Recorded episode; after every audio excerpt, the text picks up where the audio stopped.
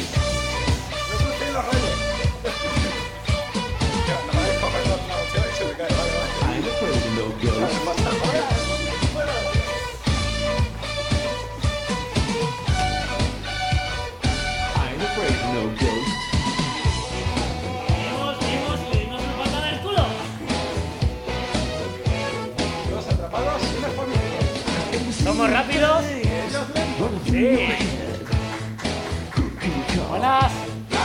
Hola Nueva York. Eh, no, perdón. Hola Alicante. Un aplauso al corazón de los jefes fantasmas. Gaby Turman, te adoran, te adoran. Bueno, pase lo que pase, seamos profesionales. I'm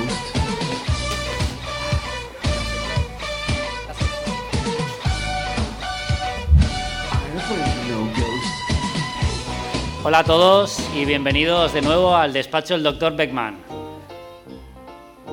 Hoy tenemos una terapia especial. eh, los doctores salen a hacer una, bueno, un trabajo de campo, literalmente trabajo de campo. Sí, sí. Nos han, nos han sacado de paseo los Nos han sacado de paseo como O sea, yo hoy, terapia. hoy vestido así no me siento doctor, me siento más bien un poco, poco problema, tengo problemas mentales. Yo creo de que tiene que, haber, personalidad. tiene que haber algún estudio sociológico que, que explique el por qué a la gente le da por disfrazarse de cosas y otro estudio que, de- que explique por qué a la gente le da por disfrazarse de cosas de mujer. Pero bueno, Y, y- ese y otro, porque a la gente le da por, ¿no? por hacerse fotos con la gente que se disfraza de cosas. También, también. Un estudio sociológico de todo. Aquí estamos los doctores. Eh, bienvenido Marcos 270, ¿qué tal? Muy buenas, doctor. Bienvenido a Doctor, este ma- doctor. marco Doctor. incomparable que es el, el recinto ferial Sound del Cómic de Alicante. El auditorio. El auditorio, El auditorio. el auditorio del Sound del Cómic de Alicante. Bienvenido Gaby Turman. Hola, ¿qué tal, doctor? Acalorado porque cazar fantasmas da calor. Claro, ¿eh? eso es un trabajo duro, es, es un trabajo duro, pero alguien lo tiene que hacer. Me voy a quitar yo también el uniforme, porque, ¡buah! Así que Sí, hemos total, salido ¿eh? del, despacho de, de la oficina y salimos aquí. Ah, A ver, Eh, el striptease va incluido en el precio, ¿eh? O sea, aquí los que estáis escuchando el programa os estáis perdiendo, tenéis que haber venido a verlo. bueno, bueno, eh, ¿qué decir? ¿Qué decir? Hoy tenemos algún paciente que tratar, tenemos algún... No sé, yo no me he traído guion, o sea que... No te has traído guion, maldita sea, ¿dónde están tus notas? ¿Eh? Yo me he traído el Don Mickey, podemos, poner- podemos leerlo en público como Don Mickey, pero hay hacía fantasmas en Don Mickey. Alguno habrá, seguro. Bueno, decir para que no para que no lo sepa que el despacho del doctor, del doctor Beckman es un podcast que hacemos aquí Marcos 670, Gaby Turman y yo que soy Antonio Warnet, en el cual pues inspirados por el espíritu de Bill Murray en los cazafantasmas, hacemos una especie de gabinete donde atendemos a pacientes que que tengan un poco de neuras con esto del cine, que sean Gente que tenga ganas de cosas que decir. Exactamente, sobre todo el cine ochentero, cine friki, hablamos de un poco de la cultura pop de los 80, esa nostalgia ochentera que tanto está de moda.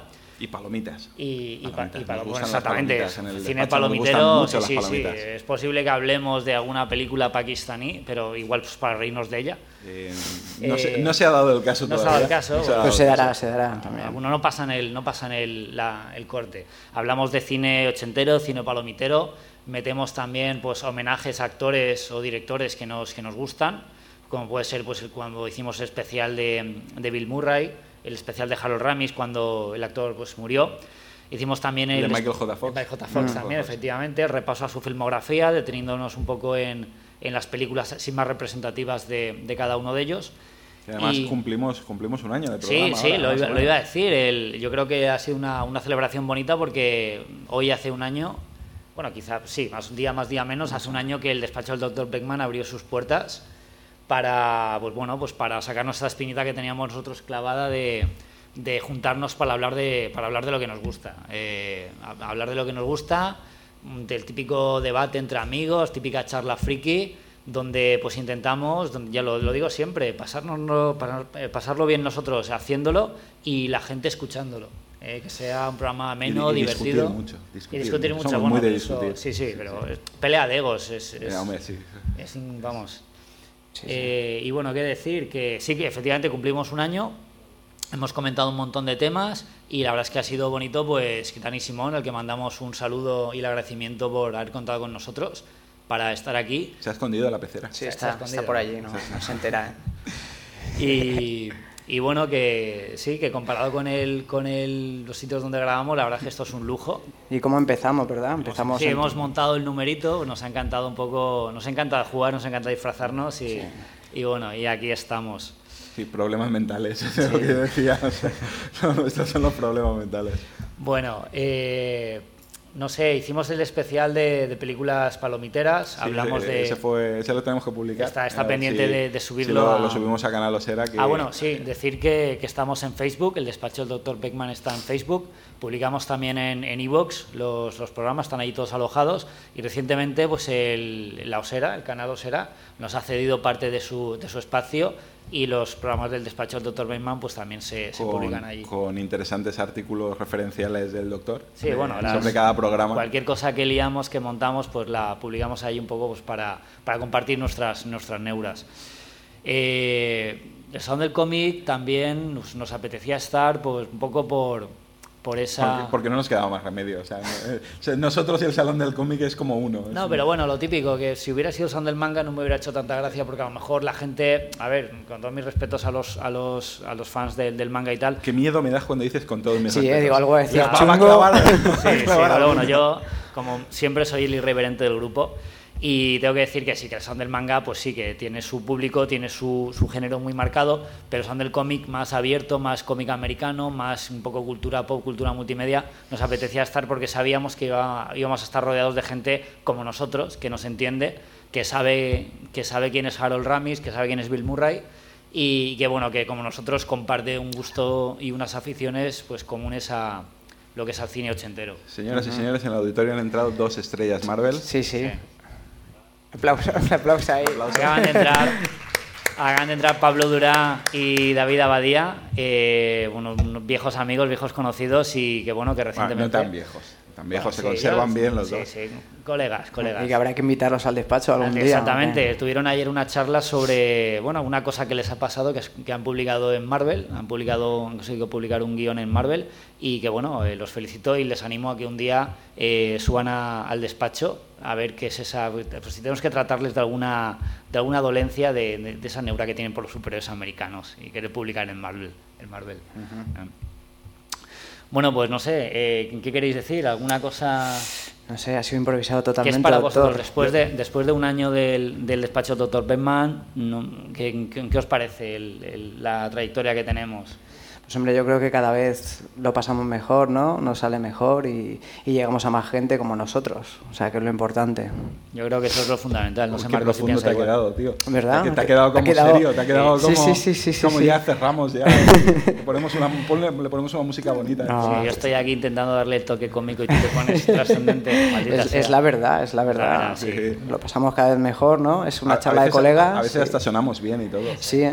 Al principio hasta nos tapábamos mucho y tal, pero Antonio no paraba de hablar. Yo, siempre... yo tengo que decir, tengo que decir que intento, em, no sé, tener un tono más o menos distendido, donde no nos tapemos nosotros y tal, pero tengo que reconocer que las, los programas que más, eh, más descargas han tenido han sido los que nos hemos sacado peleando. Es, Pe- es un poco peleando- peleando dialécticamente. Peleando, sí, eh, peleando, nos peleamos, película va, película viene, hay un poco de, de yo qué sé. ¿no? Generalmente Gaby se pone entre nosotros. Sí, eso que- funciona así. Antonio dice que sí, Marco dice que no y yo me pongo en medio a, a separarlos para, para que la gente no se aburra de escuchar solamente una, una disputa entre los dos. Bueno, pues también decir que poco a poco queremos meter, eh, además de hablar de pelis ochenteras, pues queremos meter, por supuesto, nuestra pues, afición. Gaby quizá no tanto, pero Marco y yo tenemos una afición por, por los cómics, cómics Marvel, cómics Tebeos, DC, tebeos, tebeos, tebeos. tebeos. Bueno, tú es que eres de otra generación, de cuando se, se, se llamaban La- la buena. Realmente. Cuando, cuando, cuando se leían los cómics de los 80. Bueno, los cómics de los 80, ¿qué pasa con los cómics de los 80 que son mejores que los de ahora? Bueno, los de ahora no lo sé, yo no los leo. Pero, pero si los leyeras, ¿serían mejores? ¿O no serían lo mismo? Eh, no, los de lo, lo que has leído cuando eres joven siempre es mejor. ¿Por qué? porque los recuerdas mejor, por eso ahora se venden los... Independiente de que la tenga- nostalgia. Si ahora se vende que tenga un una timo- calidad. Un timo como Yo fui al EGB, un libro timo como ese, y se Sí, vende... Estoy de acuerdo, estoy Pues de acuerdo. fíjate si, si te pones a leer el, el Green Arrow de, de Mike Grell y, y- y sabes de dónde salieron muchas de las ideas que están usando ahora. ¿De dónde salieron esas ideas? De, ese, de, de esos TVOs. Ah, dices para la serie de Arrow. Sí, de la serie de Arrow y, y los cómics de Arrow actuales. Ah, vale, vale. No, sí que es cierto que hay una. ah, bueno, hay una. Lo, lo que es la industria del cómic americano, sobre todo Marvel y DC, más Marvel. eh, lo comentaban ayer Pablo y, y David en su charla al, al respecto de un. Vamos, de un. De un oyente, o sea, un espectador que lo, que lo preguntaba, cómo se retroalimentaba eh, el mundo de los cómics del mundo del cine. Cómo la película de los Vengadores se ha inspirado en el cómic de los Ultimates y cómo después de que ese tipo de universo, esa visualización de los superhéroes se haya, haya funcionado y cómo los cómics, los guionistas y los dibujantes están copiando el modelo de peli de Hollywood de palomitas a la hora de hacer sus cómics. Con lo cual, ah, lo decía también Álvaro Pons hace tiempo, eh, los cómics son un catálogo de lo que luego serán las películas de Marvel, de cine. No sé si estáis de acuerdo con esto. Yo como Hombre, el cómic, eh, sabes que no... Has hablado de, de los Ultimates antes de que los destrozara Jeff, yo, Jeff Jeff Loeb, Loeb. sí. Eh, sí, pero vamos, es que cuando hicieron los Ultimates ya le pusieron hasta la cara de los actores. Sí, pero yo creo que eso fue, yo creo que eso fue una, una coña, o sea, fue una especie de guiño tanto de Mark Millar, que es bastante, bastante provocador ya de por sí, y ayudado por el dibujo espectacular de, de Brian Hitch, hicieron lo que sería la versión de una película de palomitas en un cómic, y le salió bien, le salió tan bien que se convirtió en una película de palomitas. Sí, no, el cómic- los dos primeros cómics de los Ultimates son muy buenos. Tanto estética como a nivel de guion son, son una pasada. Y eh, desde mi punto de vista, pues yo creo que abrió un poco la veda de, de que un montón de cómics se, se ultimatizaran, se hicieran molones, tuvieran dibujo espectacular Pero y se hicieran ¿tú- narrativamente. ¿Tú crees que Samuel L. Jackson hubiera sido Nick Furia si no hubiera sido el Nick Furia de los Ultimates, que ya tenía en la su cara? Mm. ¿Tú crees que algún, algún jefe de casting se le hubiera ocurrido? No, la verdad es que no. Yo creo que... No, porque que- todos, que- claro, todos tenemos en mente el Nick Furia clásico Nick de Furia blanco, clásico, blanco, con las parche y sienes la- plateadas y con demás. pelo, con pelo y las sienes, las sienes O, que, o a Hoff. o exactamente, un rompe una lanza en favor de David Hasselhoff, que hizo aquel piloto de Nick Furia, agente de S.H.I.E.L.D., llamada en la Antena 3 a las 3 de la mañana Proyecto Manhattan, por eso no la encuentro en internet, porque le cambiaron el nombre, donde David Hasselhoff hacía de Nick Furia en un piloto de una serie que nunca llegó a, nunca llegó a hacerse. ¿Por qué sería? O sea, ¿por qué Sería tan buena, ¿no? Que... Bueno, aquí somos muy fans de, de- No sé si el resto son fans de David Hasselhoff, pero no, yo... apúntate tú ahí. Ya Sí, me- yo también, yo me uno a ti, si sí. somos nostálgicos ochenteros, lo hay que ser hasta las últimas consecuencias. Yo, yo solo de las cosas de calidad. Eh, ya estamos, ¿eh? Bueno, Gaby, ¿qué? ¿algún cómic que te hayas leído tú? Yo sé que es tú que poco cómic, yo cómic, soy pero- peliculero, ya sabes. Eres peliculero. Sí. ¿Alguna- Cántanos algo, Gaby, cántanos algo.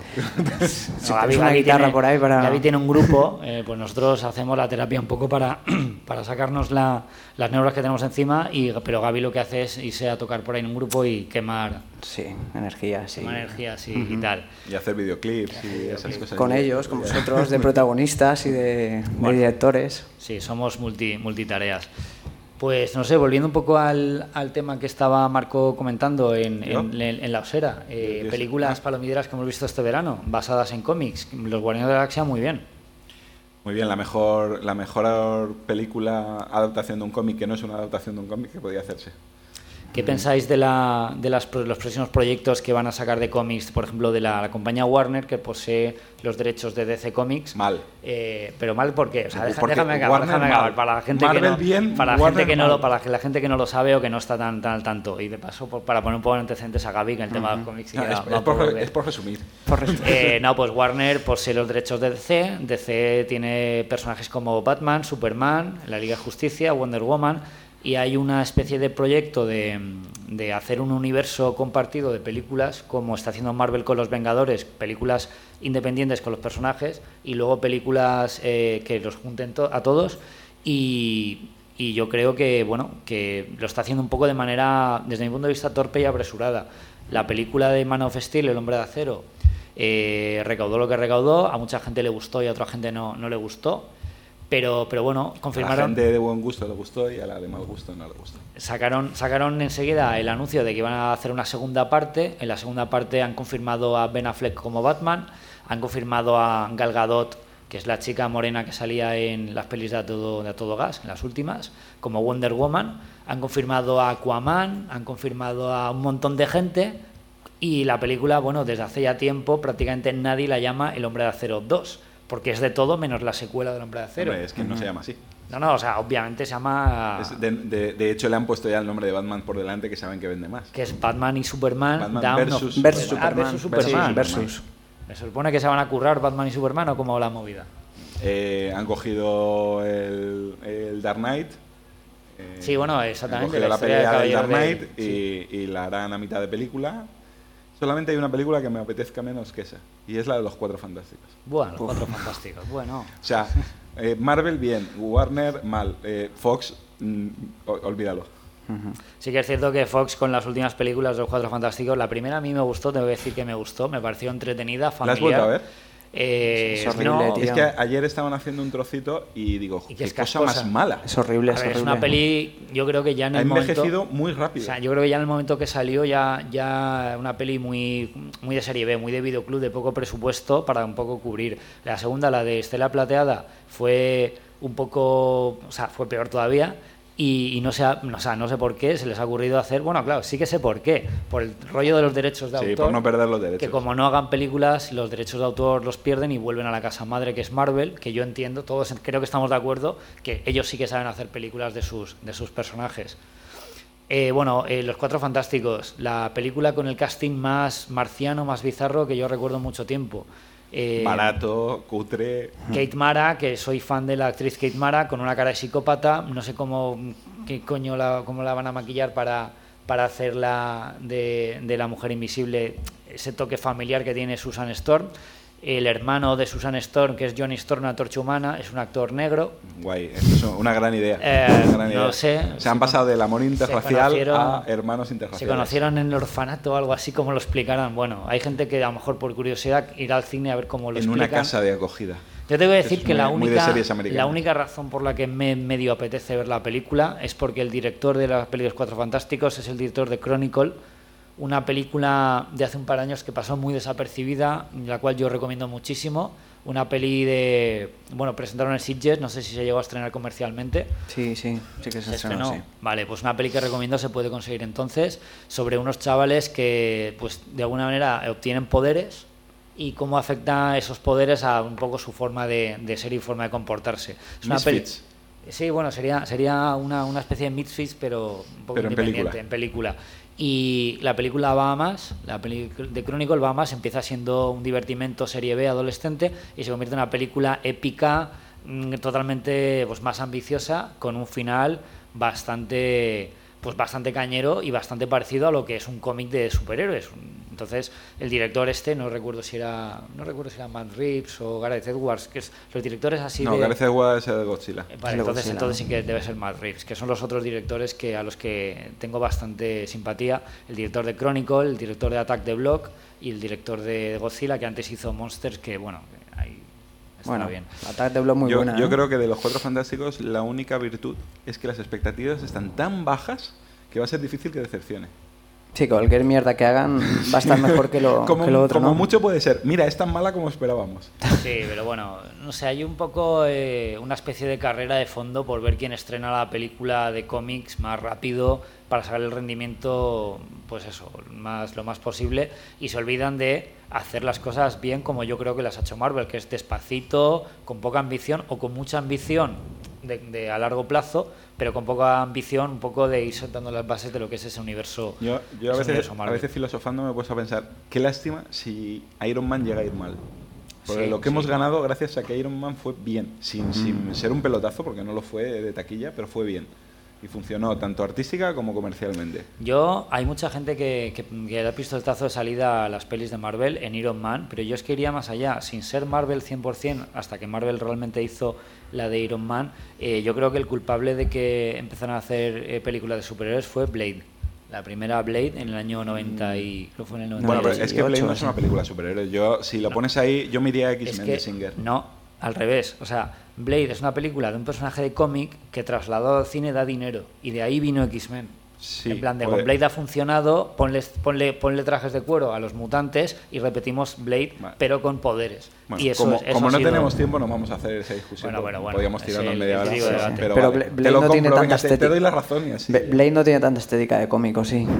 Vosotros tiene- No, no tiene estética. La Tiene, este- estética, tiene estética de Diferente. videoclip, que Sí, muchas veces muy se confunde la estética de cómic con la estética de videoclip y de ese aspecto yo creo que sí que fue el pistoletazo de salida a lo que vino después, que sería eh, X-Men 1, X-Men 2, Spider-Man por supuesto y bueno, hasta la, la a- trilogía de Raimi. la trilogía Remy hasta llegar a Marvel que ha dicho si todo el mundo gana dinero con películas basadas en nuestros, en nuestros personajes Voy, voy a coger los personajes que nadie exacta- conoce y los voy a hacer superestrellas. No, bueno, a y antes, que eso, en plan de vamos a hacer una división de una productora de cine para hacer películas nuestras. voy a poner de protagonista un, mapache y lo voy a pietar. Realmente ha revolucionado tanto Mapache Cohete, maldita sea. No, no, no, no ha revolucionado tanto, pero DC no ha tenido bemoles de hacer una película con Wonder Woman y Marvel la ha hecho con un mapache. ¿Qué Y un tenemos? árbol que habla, que no ¿Qué habla. ¿Qué tenemos? Es que claro, va a ser difícil superarlo. ¿Qué tenemos ahora de Marvel próximamente? Tenemos el Hombre Hormiga, tenemos los Tenemos el, Vengadores el 2. Hombre Hormiga, el, el proyecto maldito, que normalmente por, por, por, por historia, cuando pasa eso con una película, normalmente suele ser un desastre y se hunde, pero siendo Marvel, las expectativas son altas.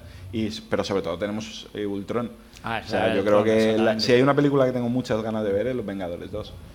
Y ahí sí que las expectativas me dan miedo, porque Sí, las sí, tengo porque muy altas. Yo creo que me pasa una cosa curiosa. Has dicho antes que ha envejecido mal los, la de los Cuatro Fantásticos. Me pasa algo parecido, no tan, no tan, eh, vamos, no tan espectacular con el, con respecto a los Vengadores. Pero una película que he visto ahora te das cuenta de los fallos que tenía en su momento, que no nos dimos cuenta porque estábamos alucinando en plan de, oh, ah, Pues, los yo- Vengadores. Yo, la he visto cuatro veces y puedo ver los fallos, pero sigo disfrutando muchísimo. Sí, eso una película puede pero- sensacional, con una media hora final pero te das, insuperable. pero tiene una primera media hora muy lenta, que solo Guardianes de la Galaxia lo ha Pero- corregido. Pero, es que a mí me gusta esa primera media hora lenta. Me, me me gusta que, que una historia tenga un prólogo, no tenga que empezar corriendo desde el principio. O sea, que una película tenga un prólogo, te van explicando, te van poniendo en situación.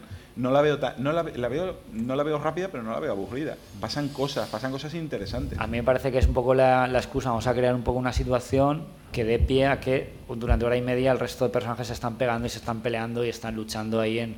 Pero es, que es un TVO. Es que es un TVO. TVO. O sea, en los TVOs, cuando tú lees una novela gráfica un poco Claro, más completa. desarrolla a largo y plazo. No digo novela gráfica desde el punto de vista pedante, sino porque estoy hablando de, de una historia autoconclusiva. Normalmente empieza así: empiezan, empiezas poniendo a los personajes en situación, aunque sean un millón de veces conocidos.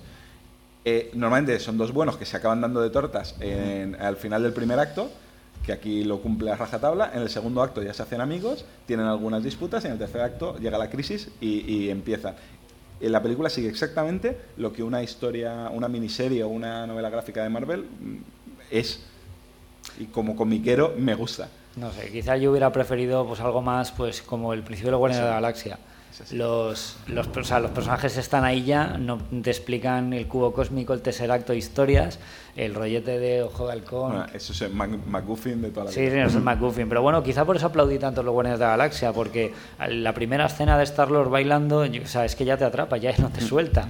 O sea, puede hacer que te levantes y te vayas del cine, en plan, me están tomando el pelo, o puede Sí. que te lo tomes tan a cachondeo que dices, vale, entro en la historia. Y eso es lo que ha funcionado. Y Y desde luego, cuando hacen el plan de fuga y el mapache pide sus cosas y luego te enteras para qué las pide, dices, mm, Sí. vale, em- me- o me he metido en la película equivocada o estoy disfrutando como un enano. Sí, lo de la pierna ortopédica, ¿no? la Y qué y bueno. todo.